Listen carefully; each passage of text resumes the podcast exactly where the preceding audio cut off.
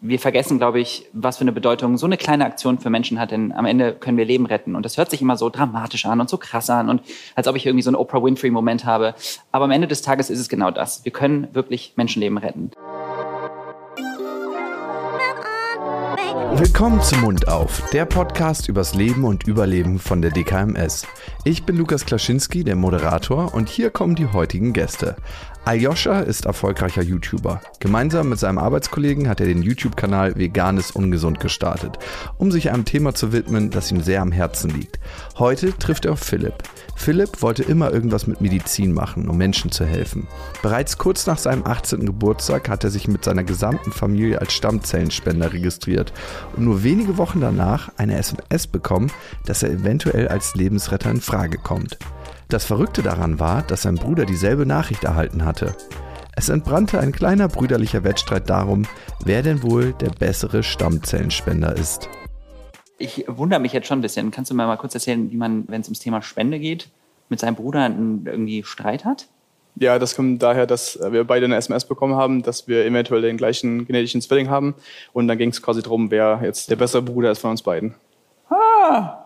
Und wird gewonnen? Ich, natürlich. Nee, aber ernsthaft, wie, wie kam das? Also, dass ihr zeitgleich eine SMS bekommen habt?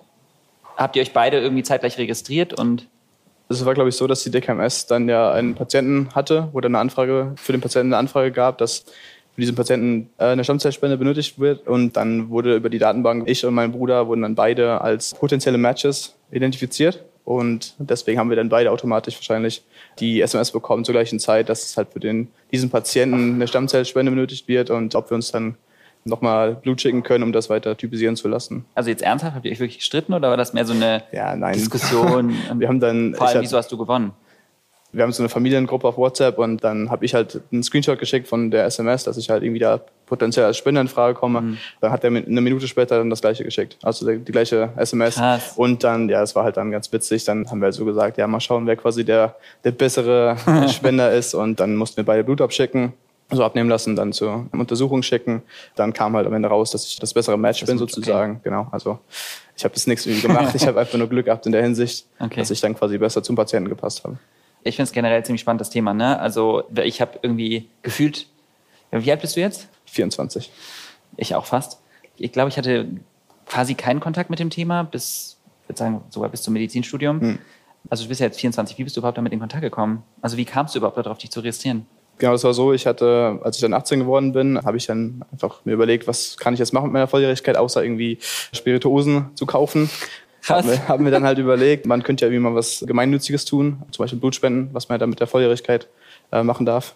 Blutspenden und dann halt auch als äh, Stammzellspender registrieren zu lassen, weil ich halt irgendwie so in dem Biologie-Thema eh schon drin war von vorher. Du hast es gerade ja schon gesagt, die meisten 18-Jährigen haben Bock, sich die Birne wegzusaufen. Ja, genau. Das habe ich mit 16 gemacht. Cool. Und dann hat es noch gereicht bis 18 und dann hatte ich noch genug Gehirn, um irgendwie mir Schön, zu überlegen. Schön, erstmal die Stammzellen ein bisschen kaputt gemacht. Genau, genau, ja. Also wie gesagt, ich hätte das nicht mal auf dem Schirm gehabt. Mhm. Wie hattest du das überhaupt auf dem Schirm? Das ist eine gute Frage. Wahrscheinlich gute, gute Werbung äh, der DKMS. Da irgendwie das. Wurde das ausgestrahlt? Ich habe es einfach mal mitbekommen, dass es halt irgendwie, es, war, es waren öfters mal Registrierungsaktionen bei mir in der Heimat, dass für irgendwelche Kinder aus der Umgebung irgendwie Stammzellen gebraucht wurden. Krass. Und dann hat man das halt mitbekommen, dass halt Blutkrebs halt ein Problem ist. Dass Krass. es viele Leute gibt, die Stammzellen brauchen. Und da habe ich halt auch gemerkt irgendwann, dass ich jetzt mit meiner Volljährigkeit quasi dann mich auch registrieren lassen kann, um dann eventuell eines Tages hoffentlich nicht, aber vielleicht Stammzellen spenden zu müssen oder zu können.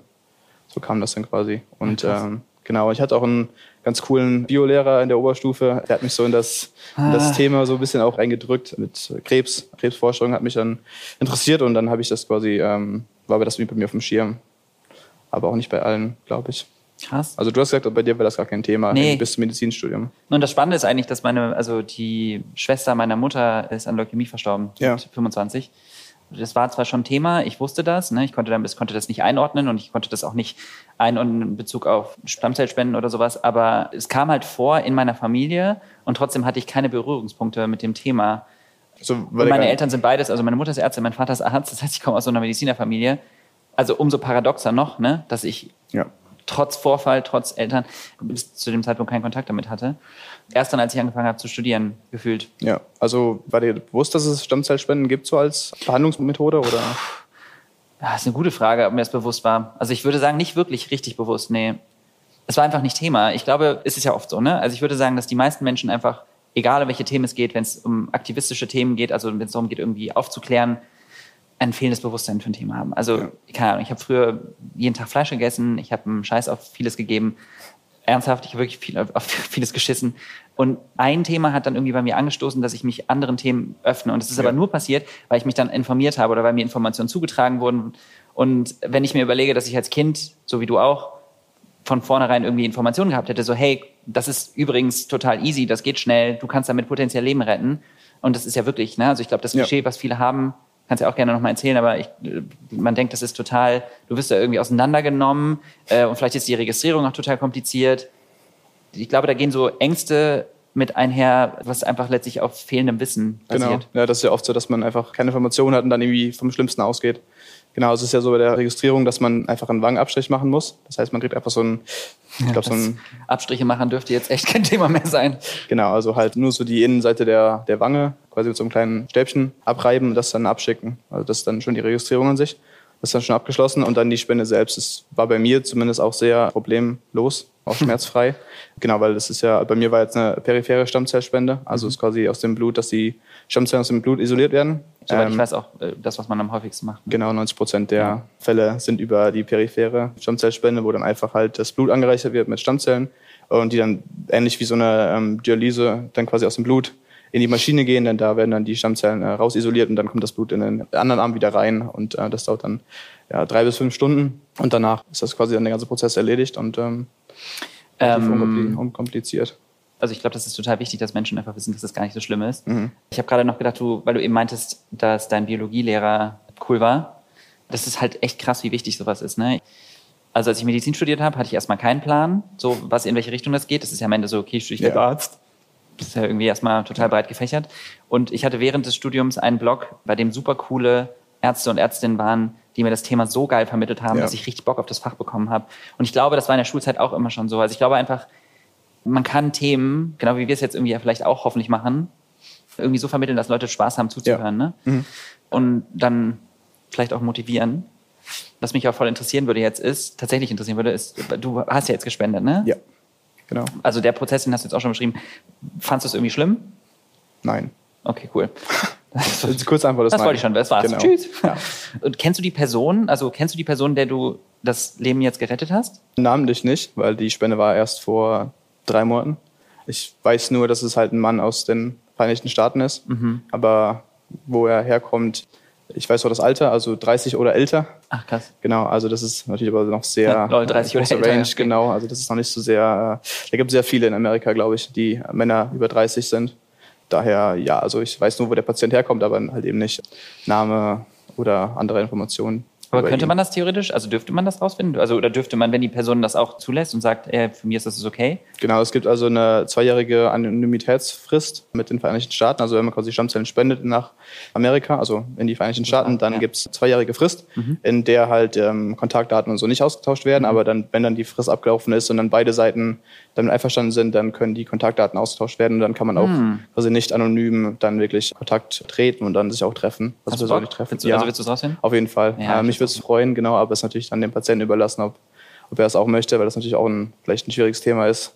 So der Vergangenheit eventuell, wo man dann vielleicht nicht. Ich weiß nicht, ich, also ich kann es natürlich wirklich nicht beurteilen. Ich hätte aber so in meinem Kopf ist es, ich stelle mir das total schön vor, wenn man der Person vielleicht auch nochmal, also wenn man die sieht und vielleicht auch mal ja. sagen kann, hey danke, du hast mir das Leben gerettet. Ja. Und ich finde, es ist ja, es ist so krass einfach, ne, wenn du schon meintest, es genau. ist eigentlich irgendwie so ein Stäbchen. Wir haben uns so viel das Hirn von scheiß Stäbchen massieren lassen wegen Corona. genau. Dann können wir jetzt auch mal echt ein Stäbchen ja. kurz in die Wange schieben. Genau, und das tut halt überhaupt nicht, also es ist wesentlich weniger schlimm als in die Nase. Also das, das juckt halt gar nicht, es tut nicht weh. Genau, und äh, dauert eine Minute oder so. Und dann, ja. Genau, meine Freundin zum Beispiel, ähm, die hat das auch gemacht bei einer Registrierungsaktion in mhm. Jena, als wir da, ähm, da ging es um ein kleines Mädchen und hat das dann auch einfach da gemacht vor Ort. Es gibt ja öfters diese Registrierungsaktionen vor Ort, dann haben wir das einfach da gemacht. Sie musste nur ihre halt, Kontaktdaten eintragen mhm. und dann ähm, diesen kurzen Abstrich machen und dann war sie auch innerhalb von irgendwie zwei, drei Minuten registriert als potenzielle Spenderin. Cool. Genau, also das ist eine sehr einfache Möglichkeit, um vielleicht Leuten zu helfen. So ein sehr unkomplizierter Prozess. Also du hast ja eben schon mal so angeschnitten, dass du immer schon Biologie oder irgendwie so in die Richtung gehen wolltest. Aber war es jetzt irgendwie nur, weil dein Lehrer damals so cool war oder hattest du generell irgendwie noch einen Bezug dazu? Als Kind habe ich immer draußen gespielt, irgendwie Würmer oder so ausgegraben. Also Was passiert mit den Würmern? Ja, okay. Die habe ich dann den Hühnern gegeben. Ach so. Die müssen ja irgendwie gefüttert werden. Okay. Genau, also alle möglichen Sachen halt draußen, wie Frösche angeschaut und halt auf Bäume geklettert und so war halt so ein Naturkind. Keine Ahnung. Frösche angeguckt. Genau, Frösche angeguckt. Kenn ich. Ähm, ja, genau.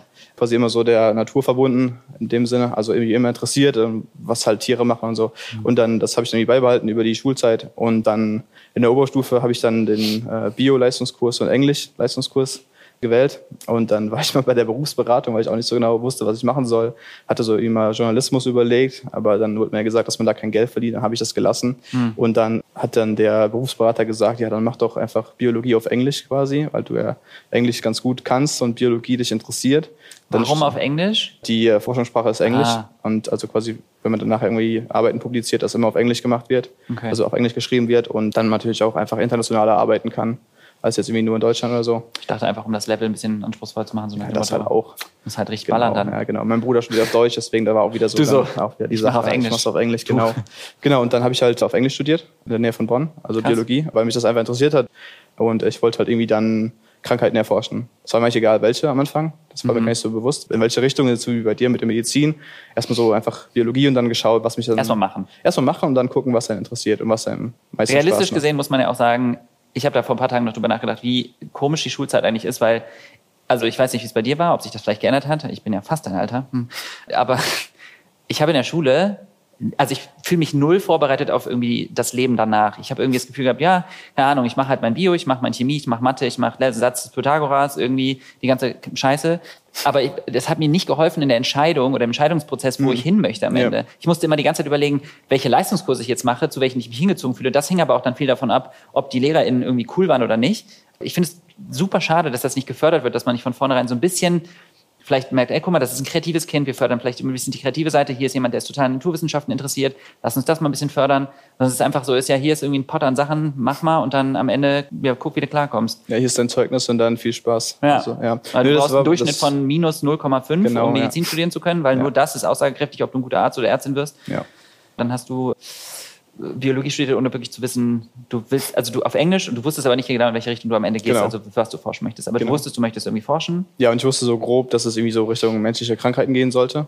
Also irgendwie, um irgendwie halt Menschen zu helfen. Würmer. Ähm, ja, nee. genau, das sind ja Parasiten. Menschliche Krankheiten, irgendwie irgendwelche Sachen, die halt Menschen Probleme bereiten und da halt irgendwie bei helfen. Bei mir war es einfach der Einfluss meiner Eltern. Ne? Also ich Mhm. saß halt einfach viel mit meinen Eltern am Frühstückstisch und ich erinnere mich halt daran, seit ich irgendwie mich daran erinnern kann, dass meine Eltern darüber gesprochen haben am Esstisch. Ich weiß, meine Mutter hat zum Beispiel meinem Vater oft dann irgendwie Röntgenbilder rübergereicht oder EKGs, um dann irgendwie zu sagen, wie siehst du das? Ne? Und haben dann irgendwie darüber, ich fand das voll faszinierend, dass sie sich so Bilder Mhm. Ja. angucken und ich war so, das sieht so spannend aus, was ist das? Und dann hatten die immer so Ärztinnen-Zeitschriften, wo dann irgendwie so karikaturistisch irgendwelche Viren dargestellt haben. Und ich, anscheinend habe ich mich dann voll dafür interessiert. Ich glaube aber auch, weil sie halt so positiv darüber gesprochen haben. Mhm. Gab es bei dir irgendwie so eine Erwartungshaltung? Wurde das erwartet, dass du quasi Arzt wirst nachher? Also, ich glaube, unterschwellig gab es die auf jeden Fall, aber nicht bewusst. Also es war kein Ja. bewusstes irgendwie, wir wollen nicht unter Druck setzen. Ich glaube sowieso, dass Eltern und ja vieles machen. Die, also die meisten Eltern haben nur das Beste vom Kind im Sinn. Ja. Ne? Also auch meine Eltern wollten immer nur das Beste für mich. Und ich glaube auch einfach vor allem in der Generation, und das ändert sich, glaube ich, jetzt ein bisschen. Meine Eltern haben zum Beispiel immer gedacht, na guck mal, das ist ein, ein stabiler Job, du hast quasi ein hohes Ansehen gesellschaftlich, du wirst ein stabiles Einkommen haben und es macht auch Spaß. Also sie, ihnen hat es tatsächlich auch Spaß gemacht. Aber ich habe zum Beispiel mich nie wirklich gefragt, ob ich das wirklich will Ja. und was Alternativen wären. Aber auch, wie gesagt, weil in der Schule nicht darüber gesprochen wird, es gab irgendwie einfach, mir fehlt es so ein bisschen an Optionen. Und dadurch bin Ja. ich immer davon ausgegangen, naja, ich kann eh nichts anderes machen und das ist eh so das, was ich machen soll. Und die haben halt immer wieder so ein bisschen gesagt, so, naja, irgendwie mach das. Und dann kam aber immer dieser Leistungsdruck in meinem Kopf mit einher, weil ich wusste ja, wenn ich Medizin studieren möchte, brauche ich einen Schnitt von 1, Ja. Boah, ey, und keine Ahnung, also ich finde schon echt enormer Stress und ich finde auch, es ist nicht der richtige Weg, wenn es um den Job als Arzt oder Ärztin geht. Also natürlich habe ich am Anfang gesagt, so, ja, ich möchte Menschen helfen und so. Und man geht auch mit der Einstellung dran. Ich sage das jetzt so, weil das irgendwie eine schöne Vorstellung war. Wobei ich muss mich daran erinnern, als meine Eltern, ich komme aus Düsseldorf gebürtig. Und wir sind in so einem, immer wenn meine Eltern rausge also durch die Gegend gelaufen sind, wurden die halt super oft angesprochen. Aber halt ein bisschen so Promi-mäßig, ne? Ja. Und dann meinte ich immer irgendwann so als Kind zu denen, boah, ich finde das richtig geil, ich werde auch Arzt. Du bist ja wie ein Promi, bist die ganze Zeit angequatscht. Als ob das was erstrebenswert ist, das keine Privatsphäre mehr zu haben. Ja, das äh, war dann quasi meine Initialmotivation. Fame. Mhm. Fame, ja. Look at me now. Ja, Money, Fame and Money. Und jetzt bist du ja Social Media Star quasi. Ja, ne, also Mensch, ja. Also schon Promi. Nee, ich mag das nicht für ganz Okay, du bist, du bist Social Media Mensch. ich weiß gar nicht, wie ich mich bezeichnen würde. Ich mag das Wort CreatorIn irgendwie nicht so gerne. Aktivist. Sinfluencer. Ähm, Sinfluencer. Habe ich heute gelesen. Ja. genau. Ich habe bis letztes Jahr noch im Krankenhaus gearbeitet. Ich habe Anästhesie gemacht. Ich weiß Ja. nicht, ob du das weißt. Das habe ich auch rausgefunden, ja. Hast du auch rausgefunden? ja, du bist ja ein offenes. Buch, ja. Stimmt, ich bin auf das Buch. Und hatte aber tatsächlich, also jetzt, wenn ich jetzt drüber nachdenke, wenig Kontakt mit dem Thema Stammzellspende und Leukämie auch im Krankenhaus. Ja, ich bin ja auf einer chirurgischen Intensivstation, beziehungsweise im Krankenhaus der Maximalversorgung, war es jetzt halt nicht so Thema für AnästhesistInnen, glaube ich. Ne? Es ist ja eher so Akutversorgung. Genau, ja. Ja. Ich finde das Thema generell ziemlich spannend mit Druck und hast du das Gefühl, du musstest irgendwie eine Erwartung erfüllen? Oder war das wirklich so ein richtig intrinsischer Wunsch von dir? Als ich angefangen habe, war das dann mehr, mehr nach einem Wunsch. Also wirklich, ich hatte, die, wie gesagt, die Motivation, Menschen zu helfen. Das habe ich auch immer noch. Es gab auch ein paar Module und Kurse, die waren halt irgendwie nicht so interessant. Da ging es dann wirklich um Würmer, was dann, dann irgendwann nicht mehr so interessant war. Ich hatte nie wie Druck, habe mich immer sehr frei gefühlt, einfach zu machen, worauf ich Lust habe, also vom Studium her. Und habe nachher halt dann einfach mich quasi für die Krebsforschung entschieden, weil ich das persönlich am interessantesten fand. Und da ging es mir jetzt auch gar nicht drum, irgendwie irgendwie ums Geld oder irgendwas, sondern einfach, weil ich halt weiß, dass Krebs halt eine schwere Krankheit ist, wovon sehr viele Leute betroffen sind und da einfach zu helfen. Aber ich hatte da nie irgendwie so das Gefühl, dass da irgendwie Druck von meinen Eltern kommt. Okay. Und hast du jetzt irgendwas Bestimmtes, worauf du dich konzentrieren oder fokussieren möchtest? Oder ist es einfach generell erstmal Überschrift Krebsforschung? Mich interessiert persönlich die ja, Wirkstoffbehandlung von Krebs. Also zwei Sachen. Zu untersuchen erstens, warum welche Wirkstoffe funktionieren, in welchen Krebstypen oder, warum die irgendwie nicht mehr funktionieren, also wieder Resistenzen oder sowas entstehen. Ja. Und die andere Sache, das ist auch noch so ein, so ein kleines Herzensthema, ist halt Tierversuchsersatzmethoden. Oh, da bist du bei ja, mir da, richtig. genau. Oh, da bist du bei mir richtig. Da gibt's ja natürlich sehr viel, ja, immer noch sehr viele Tierversuche, die natürlich auch zum Teil nicht so aussagekräftig sind. Und da gibt's jetzt halt mehr und mehr so eine Entwicklung in Richtung Ersatzmethoden, um quasi Tierversuche zu ersetzen und halt einfach, Können wir diesem Mensch bitte Geld geben? Ja, Fördergeld wäre echt gut, ja. Ja. Äh, quasi Tierversuche zu reduzieren und dabei aber auch wirklich die, die Forschung voranzutreiben, weil halt einfach Tierversuche auch nicht immer zwingend das beste Mittel sind. Du weißt ja, ich bin, was das Thema angeht, ja auch sehr aktivistisch unterwegs. So bin ich ja, glaube ich, überhaupt erst in die Öffentlichkeit gekommen über das Thema Veganismus. Und da ging es natürlich auch ums Thema Tierversuche. Ich finde, wenn man sich einmal mit Tierversuchen auseinandersetzt, also ernsthaft auseinandersetzt, bedeutet nicht nur sich mit den Fakten, sondern einfach mal die Videos dazu anschaut. Das hat was von dem schlimmsten Horrorfilm, den jeder Mensch sich vorstellen kann. Ich glaube, man kriegt das nicht mehr aus dem Kopf. Was wir mit Tieren gemacht haben, und das funktioniert ja aber auch nur, weil wir, weil das hinter verschlossenen Türen passiert, weil wir vermeintlich einen Grund dafür haben, ohne eine Kontrollinstanz, ohne wirklich zu wissen, ob das irgendwas bringt oder nicht bringt. Und weil wir Tiere so sehen, wie wir sie sehen. Ja. Weil wir halt einfach das Gefühl haben, wir sind sowieso, Ja. wir stehen über allem und wir können mit denen machen, was wir wollen.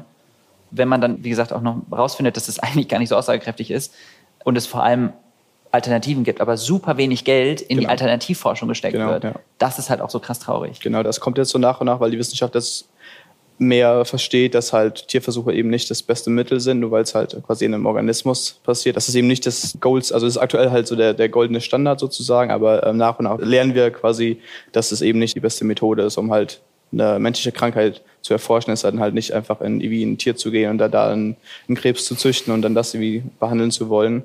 Und das glaube ich, dass es in den nächsten Jahren halt auch mehr gefördert wird und ähm, da quasi mehr Geld hoffentlich auch reingesteckt wird, um dann das quasi voranzutreiben. Methoden, die halt auf Tiere verzichten.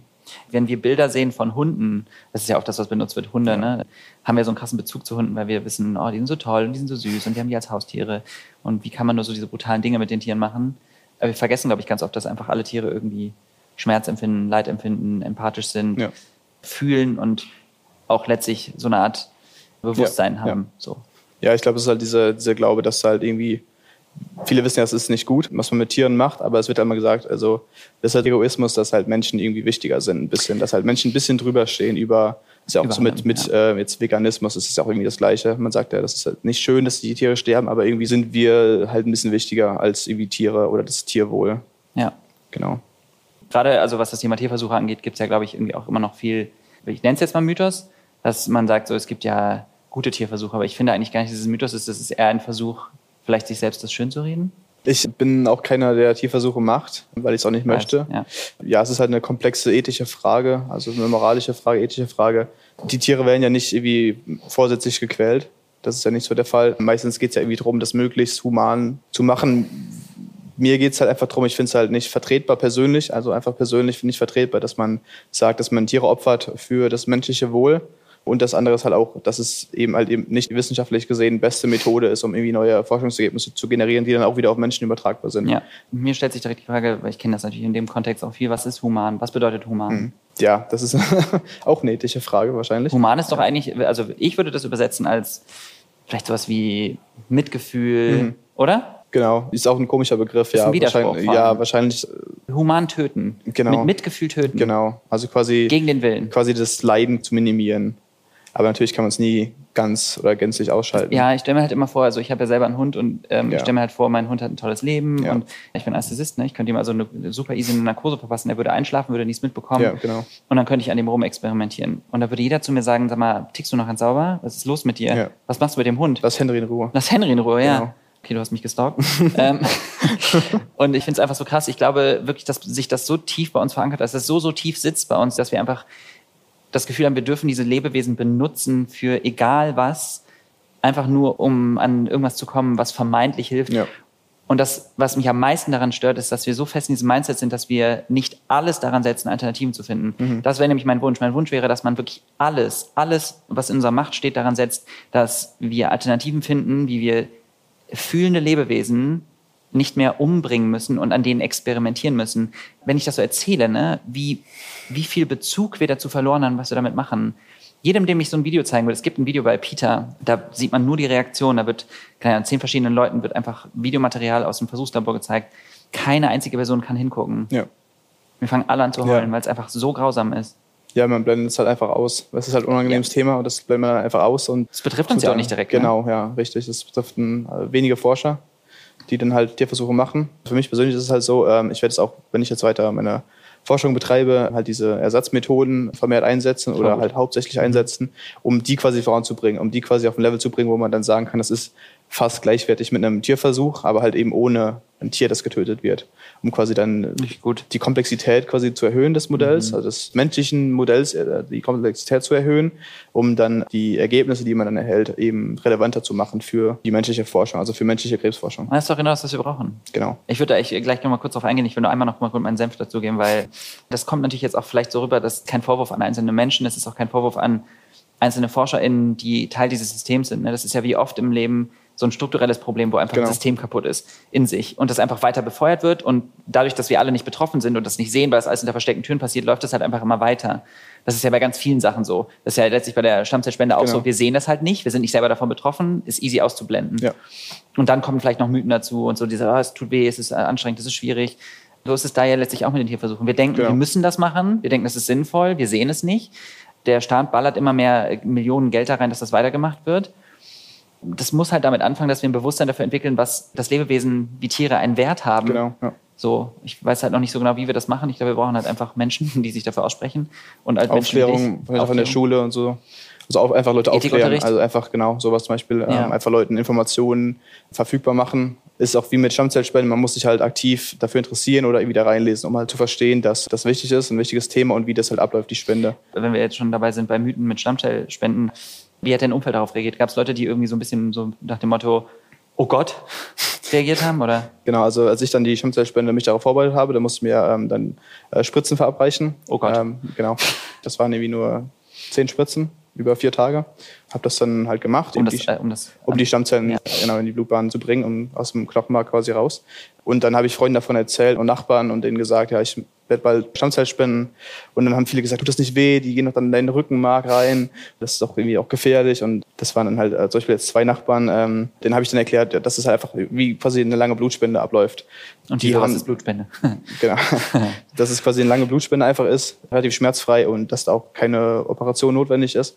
Und das war dann auch ganz schön. Ich habe dann ein paar Tage später, als ich denen das erzählt habe, da habe ich dann von denen einfach nur ein Bild bekommen per Nachricht, wo dann dieses Registrierungsset bei denen angekommen ist. Also die haben sich dann auch quasi ah. danach da registrieren lassen. Ja, das fand ich ganz schön. Da haben die quasi beide auch ihren Abstrich gemacht und dann abgeschickt und sich jetzt auch als Stammzellspender Du bist der Influencer von uns. Richtig, ja. So. Ich influenze die ganze Nachbarschaft, ja. Ja, richtig cool. Die DKMS muss täglich sehr viele Fragen rund um die Stammzellenspende beantworten. Die häufigsten Fragen gehen um Ausschlusskriterien, wie zum Beispiel, ich bin krank, darf ich trotzdem spenden? Aber auch Fragen, ob man spenden darf, wenn man raucht oder tätowiert ist, kommen immer mal wieder vor.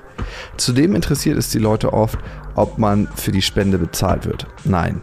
Oder ob man sich aussuchen darf, auf welche Weise man spendet. Das entscheiden aber die Ärzte. Über die Jahrzehnte sind auch viele verschiedene Mythen rund um die Stammzellenentnahme entstanden. Einer der bekanntesten ist der Irrglaube, Stammzellen würden aus dem Rückenmark entnommen. Das stimmt so aber nicht.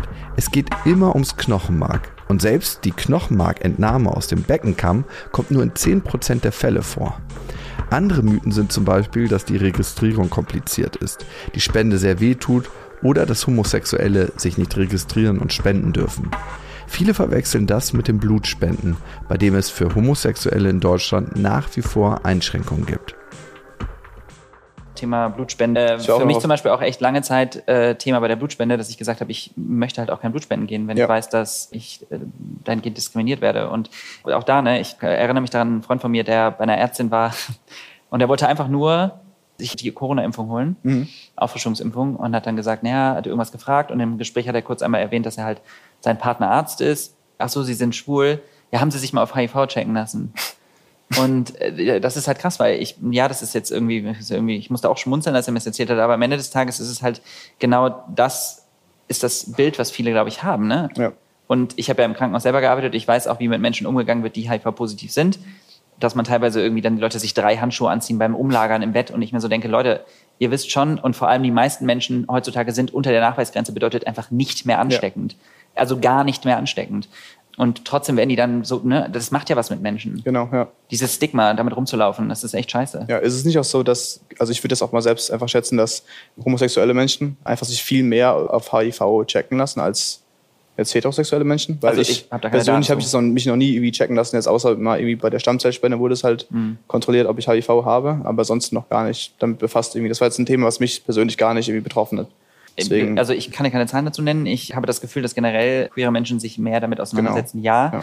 Und es ist ja vor allem generell bei allen Formen der Spende am Ende um ungeschützten Geschlechtsverkehr geht. Ja. Und vor allem dann auch um viel wechselnde PartnerInnen, ja. aber dann, wie gesagt, auch ungeschützt. Und das hat ja nichts mit der sexuellen Einstellung Nein, zu tun. Genau. Oder das ist ja eigentlich dann von der Person abhängig. Also vom, ja, und das ist halt echt ja. äh, schade, dass es dieses Klischee immer noch so gibt. Aber Deswegen kannst du ja auch gerne mal erzählen, wie es, du hast ja immer schon mal kurz erzählt, aber es tat am Ende gar nicht weh, oder? Richtig, ja. ja. Das hat gar nicht weh getan. Das war halt ein, wie eine lange Blutspende. Einfach quasi, es gab eine Nadel in den Arm, eine Nadel hier ins Handgelenk und das Blut ist dann einfach durchgelaufen, hat dann ungefähr drei Stunden gedauert. Ich habe mir dann einfach einen Film angeschaut und dann gab es ein paar Snacks und so. Und nach drei Stunden war ich dann fertig und dann haben wir noch, also meine Freundin und ich haben noch ein bisschen eine Stadtbesichtigung gemacht nach der, nach der Spende, weil mir ging es auch gut. Also, das wollte ich gerade fragen, ja, wie hast du dich danach gefühlt? Komplett normal ganz ohne irgendwelche Beschwerden. Ah, du hast aber nicht sofort wieder Sport gemacht, oder? Nee, das soll man nicht, das darf man noch nicht, wegen der Gefahr eines Milzrisses. Da kommen halt die äh, Immunzellen her. Und wenn man dann halt eben also dieses ja, stimulierende Hormon quasi sich spritzt, dann kann es dazu führen, dass der die Milz anschwillt. So, ja. Genau. Und dass die dann quasi mit einem Körperkontakt dann irgendwie reißen kann. Wenn das, man dann also Sport macht, das heißt, genau, wenn man dann irgendwie Kontaktsport oder sowas macht kann das dann dazu führen. Wie lange soll man dann keinen Sport machen? Ja, ich glaube drei, vier, fünf Tage. Okay. Also während man halt die Hormonbehandlung hat und danach noch zwei, drei Tage, glaube ich. Und dann ist es auch schon wieder. Und hattest du davor, also als du die Spritzen bekommen hast, hast du davor irgendwelche Beschwerden? Am letzten Tag der Spritzen habe ich dann leichte Rückenschmerzen gemerkt, also halt im Knochenmark quasi, habe ich dann so ein bisschen Druck gespürt, weil dann das halt auch wahrscheinlich ein bisschen anschwillt, mhm. glaube ich. Und durch die Freisetzung der ganzen Stammzellen, aber ansonsten hatte ich gar keine Beschwerden. Mir wurde auch eine Packung äh, Schmerzmittel mitgegeben und habe davon halt keine einzige Tablette genommen, weil es ja, mir halt echt gut ging würde es wieder tun quasi. Ja. Es kann auch sein, dass ich nochmal machen muss, weil manchmal brauchen die Spender nochmal so eine Aufrichtspende quasi ja. von einfach normalen Immunzellen, also keine Stammzellen. Und das kann halt nochmal passieren. Dann ist aber dein Bruder dran. Nächstes Mal. Ja, ich, ich, bin ja immer noch der beste Match. Deswegen, das kann auch mal jederzeit dann irgendwie in den nächsten zwei Jahren dann irgendwie sein, dass das gebraucht wird. Aber danach nimmt dann das die Wahrscheinlichkeit sehr ab, weil es dann nach zwei Jahren wahrscheinlich der Patient dann so weitestgehend geheilt ist, dass man dann keine weiteren Zellen braucht. Ja, was mich noch interessiert, ähm, wir sind ja beide aus dem Medizinfeld, so in gewisser Hinsicht. Ich frage mich jetzt aber, weil ich mag Social Media persönlich gar nicht. Also wirklich gar nicht. Also du konsumierst es nicht gerne, oder? Ja, sowohl als auch. Ich mag es auch nicht irgendwie, mich so sehr da öffentlich darzustellen.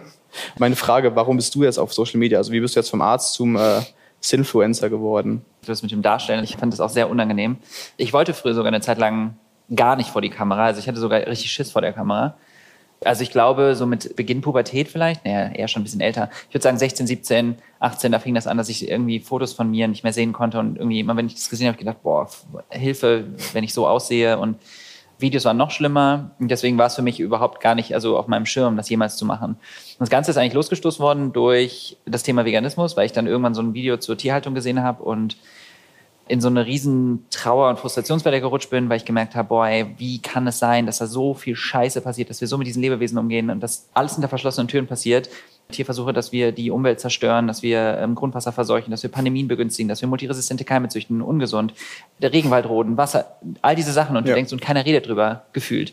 Und dann habe ich jemanden kennengelernt, mit dem ich dann irgendwie immer darüber geredet habe und so meinen Frust rausgelassen habe. Und der meinte dann irgendwann so zu mir, hey, lass mal einen Kanal machen, lass mal einen YouTube-Kanal machen, lass mal darüber reden. Und ich habe die ganze Zeit so gedacht, boah, nee, gar keinen Bock. Richtig unangenehm und dann auch noch so ein Thema, wo Leute uns eh hassen werden. Ja. Dann haben wir halt irgendwie gedacht, lass uns das irgendwie mal versuchen mit Humor anzugehen. Also nicht darüber lachen, aber einfach versuchen, ein bisschen lockerer zu sein, was ja eigentlich ein super wichtiges und schönes Thema ist. Dann musste ich mich einfach überwinden. Du wolltest quasi einfach aktiv werden und Ich, da also es war am Anfang tatsächlich nur der Wunsch, aktivistisch zu werden Ja. und ähm, über das Thema zu sprechen. Ich hatte so einen krassen intrinsischen Wunsch, darüber zu sprechen, dass ich dachte, ich mache das jetzt einfach. Genau. Und ich habe mir die Videos einfach nie angeguckt, weil ich das arsch unangenehm fand, meine Ja. Mhm. Visage da zu sehen.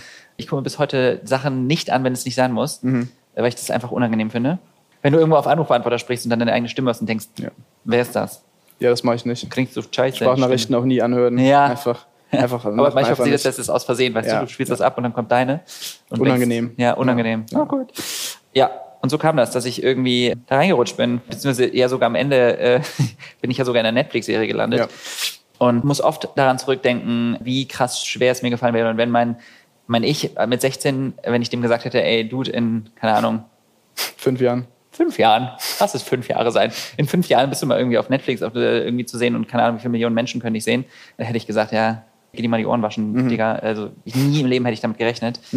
Es fällt mir immer noch schwer manchmal, Social Media, aber ich glaube, äh, man merkt halt einfach, dass äh, es macht halt Spaß, weil es was bewirkt. Und es hat super viele Schattenseiten, klar. Hat jeder Job. Jeder Job hat Schattenseiten. Ob du jetzt in der Forschung bist oder ob du im Krankenhaus arbeitest oder halt auf Social Media. Alles hat Vor- und Nachteile. Ja. Und ich versuche mich ja sehr viel mit dem Thema Aktivismus auseinanderzusetzen. Ich bin jetzt hier mit dir, rede über diese Ja. ganzen wichtigen Themen und kläre auf und habe gesagt, wie einfach das alles geht, wie, wie wichtig es ist, dass Menschen das machen. Und bin die ganze Zeit, also ich wusste zwar schon von Anfang des Gesprächs, aber ich bin die ganze Zeit davon ausgegangen, dass ich registriert bin, ehrlich gesagt. Und als ich dann das Telefonat hatte mit dem Kollegen, ich glaube, es war Ivy, und ich dann irgendwie telefoniert habe und meinte, äh, bist du eigentlich registriert? Ich so, ja, ich glaube schon, können wir gerne mal checken. Nee, du bist nicht registriert. Ich so, upsie. Aber jetzt, nachdem du weißt, wie einfach es ist, willst du dich jetzt quasi Ich registrieren würde mich lassen? jetzt gerne registrieren. Ja. ja, wollen wir dann mal darüber gehen? Machst du mir das? Ich mach dir das. Machst du mit, meine mit Handschuhen, Registration? mit Handschuhen mache ich dir das, ja. ja. Äh, nee, lieber nicht. Hast Ich keinen glaube, Bock. das ist einfach, wenn du das machst. Ja, ich habe ehrlich gesagt keinen Bock, dass du es machst. Nee. Das war nur ein Scherz. Weißt du, was ich nochmal irgendwie, glaube ich, wichtig finde zu fragen, ist, dass, glaube ich, viele Menschen auch denken, naja, wenn ich das jetzt mache, wenn ich mir das Ding jetzt ins Maul ramme, äh, ist das ja quasi, ich zeichne das mit meinem eigenen Blut, dass es keinen Weg mehr raus gibt. Ja. Vielleicht haben die Leute ja auch Angst. Ja. Du so, ja. Ja, also Blut gibt's hierbei erstmal nicht, das kommt später. Aber genau, das ist halt eben nicht der Fall. Also du kannst zu jeder Zeit, auch wenn du dann als Spender identifiziert wirst, also als Match, kannst du zu jeder Zeit sagen, dass du es nicht machen möchtest, dass du deine Meinung geändert hast. Und das ist quasi nichts Verpflichtendes, das Ganze hier. Also du kannst. Äh, Also ist natürlich, wäre schon ein bisschen arschig, muss man ja, sagen. es wäre schon cool, wenn du es machen wollen würdest, aber Genau, weil also am Ende ist natürlich auch echt ein Leben damit verbunden so, Ja. aber ich glaube, dass trotzdem vielleicht viele Menschen das nochmal irgendwie entlastet, wenn man weiß, das ist jetzt nicht irgendwie was Verpflichtendes und man hat immer irgendwie Bedenkzeit, theoretisch gesehen. Ich wusste es natürlich auch schon, ich wollte einfach nur, dass du es nochmal erzählst. Ja, genau. Weil ich höre dir sehr gerne zu. Ah, danke. Sehr gerne. Das ist nett. Guck mal, also man kriegt dann hier so ein Gerät geschickt, ne? Mund auf gegen Blutkrebs. Und dann steht hier, also hier sind so drei Stäbchengeräte drin. Kann man sich entweder selber in den Mund rammen oder man lässt es machen, je nachdem, wie man lustig ist. Ja. Und dann ist hier relativ genau eine Beschreibung drin und es ist easy, also drei Stäbchen. Einmal rechte Seite, einmal linke Seite, einmal irgendwie Rest des Mundes, jeweils 60 Sekunden und dann trocknen lassen, Zwei Minuten. zwei Minuten. Genau. Ich mach das jetzt einfach mal, ne? Mach das mal. Genieß die Show. Prost. Ist ein bisschen wie äh, Zähneputzen auch. Also, Ja, und das jetzt trocknen lassen. du hast es selber gemacht, ne? Genau, ja. ja. Meine Nicht Eltern ich haben das. deine Freundin? Äh, nee, da gab es sie noch nicht. Ach also so. gab es sie schon, schon geboren, aber noch nicht meine, noch nicht meine Freundin. Genau. Ja, nicht schlecht. Ja, das habe ich dann zu Hause gemacht. Meine Eltern auch, äh, alle gleichzeitig quasi Echt? das Kit bestellt. Ja, es war ganz witzig, dann haben wir dann alle das am gleichen Tag zusammen gemacht. Ich finde das schön. Manche Leute machen Familienpicknick, ihr macht Familienmundgesabbel. Genau, gutes Double, ja, das haben Ja. wir gemacht. Cooles Vorbild als Familie auf jeden Fall. Mhm. Wie angenehm ist es, mit mir so zu reden. Na, toll, das ist echt schön. Schmeckt's? Super. Ja? Ja. Nee, tatsächlich ist geschmacksneutral. Wäre auch nochmal jetzt mein Pitch an die DKMS, dass man das vielleicht noch in Geschmacksrichtung Waldmeister und Erdbeere rausbringt. Nur als Idee. Waldmeister und Erdbeere wäre mein Wunsch. aber Vanille vielleicht noch. Kennst du Schlumpf? Schlumpf? Ja. Die Serie. Schlumpfgeschmack. Schlumpfgeschmack. Ja, blau. Blauen Nee, Schlumpf. Das Einzige, was ich für blau kenne, ist Rezo. Und ich habe eben auch noch sicherheitshalber, jetzt der Rest des Mund, ne? Eben auch noch sicherheitshalber ein bisschen Nüsse gegessen, Hm. weil ich mir dachte, falls irgendwann mal eine Nuss gerettet werden möchte. Oder ein Eichhörnchen oder sowas. Oder Eichhörnchen, man weiß ja nicht, Ja. was für ein DNA-Match dann da rauskommt. Noch eine Idee wäre, dass man ein Bleaching-Kit damit einbaut Mhm. und sich einfach parallel die Zähne bleacht. Ja, und das Zahnfleisch auch direkt. Ja, So wie du das das, ist keine gute Idee. Tatsächlich, Nee. das Zahnfleisch ist, sollte man nicht bleachen. Nee. Ist nicht gefährlich, dein Vorschlag? Und auch ein bisschen fahrlässig. Ja. Meine Idee war Deswegen, gut. ich bin auch kein Influencer. Genau, genau wegen so Sachen. Das ist der Grund, warum ja, du kein Influencer bist. Genau, ist gefährlich. Wie viel kann man währenddessen so reden, Aljoscha? Ja. Du, jetzt Ja. müssen wir zwei Minuten warten. Also das ist äh, total easy als beschriftet hier. Und äh, ich mache jetzt einfach nur den Umschlag zu. Und dann äh, kann man das Gerät wegschicken. Und dann kann man im Zweifel wie du jemandem das Leben retten. Genau. Ja. Und seinem Bruder zeigen, dass man der bessere Spender ist. Und das sollte für viele Menschen Oder auch Schwester. natürlich ein Motivator sein. Ja. Wir wollen Konkurrenzdenken in Deutschland fördern. Sehr gutes Beispiel, Philipp. Mit gutem Beispiel voraus. Ja. Hast du gut gemacht. Dankeschön. Dankeschön für das nette Gespräch. Mhm. Richtig cool, finde ich, dass du das gemacht hast. Nicht das Gespräch jetzt mit mir, sondern also Die auch. Ja. dass du das mit 18 Jahren schon gemacht hast und dass du dir so früh schon Gedanken darüber gemacht hast, über so ein wichtiges Thema. Damit warst du auf jeden Fall schon mal weiter als ich. Bist auch immer noch weiter als ich, aber das ist ein Thema für eine andere Sendung. Ich weiß nicht, wie lange wir geredet haben, aber sehr lange, sehr viel geredet. Wir hatten vielleicht auch ein paar lustige Gespräche, gelernt, dass viele der Vorteile, die wir haben, gar nicht stimmen. Dass es einfacher ist, als wir denken, dass es kostenlos ist, dass wir eigentlich keinen wirklichen Aufwand haben, dass es nicht wirklich schmerzhaft ist. Und das Wichtigste, und das, glaube ich, verkennen wir oft und das ist auch total leicht, das zu vergessen, weil wir in einer Welt leben, die es uns so leicht macht. Es, gibt Social Media, es gibt die ganze Zeit draußen Sachen, die passieren. Und wir vergessen, glaube ich, was für eine Bedeutung so eine kleine Aktion für Menschen hat, denn am Ende können wir Leben retten. Und das hört sich immer so dramatisch an und so krass an und als ob ich irgendwie so einen Oprah Winfrey-Moment habe. Aber am Ende des Tages ist es genau das. Wir können wirklich Menschenleben retten. Das kann man irgendwie nicht oft genug sagen und nicht oft genug betonen, vor allem wenn man bedenkt, wie leicht es ist. Deswegen mein Appell jetzt nochmal an alle da draußen, seid mehr wie Philipp. Philipp ist cool. Ich bin nicht so cool, ich habe es erst jetzt gemacht, aber jetzt bin ich auch cool. Insofern, ich würde mich total freuen, wenn mehr Menschen versuchen, den Schritt zu machen, diesen kleinen Schritt, der wirklich sehr, sehr viel bedeuten kann. Es ist ein kleiner Schritt für die Menschheit. Nee, das ist was anderes. Aber egal, es ist auf jeden Fall total, total wichtig. Und ich hoffe, hoffe, hoffe, dass dieses Video Menschen erreicht und dass es vielleicht auch geholfen hat, mit ein paar Klischees aufzuräumen und euch motiviert, Leben zu retten. Und das geht so einfach. Auf dkms.de könnt ihr euch in nur wenigen Sekunden als StammzellenspenderInnen registrieren. Vielen lieben Dank an Philipp und Aljoscha, dass ihr unsere Gäste wart und danke an euch fürs Zuhören.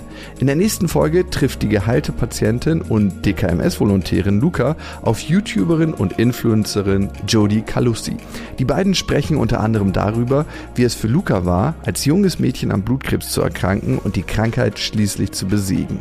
Abonniert diesen Podcast gerne auf Spotify, Apple Podcast, Amazon Music, Deezer und allen gängigen Podcast-Plattformen. Auf Apple Podcast oder auch auf Spotify könnt ihr den Podcast zusätzlich auch bewerten. Bis zum nächsten Mal hier bei Mund auf, der Podcast übers Leben und Überleben von der DKMS.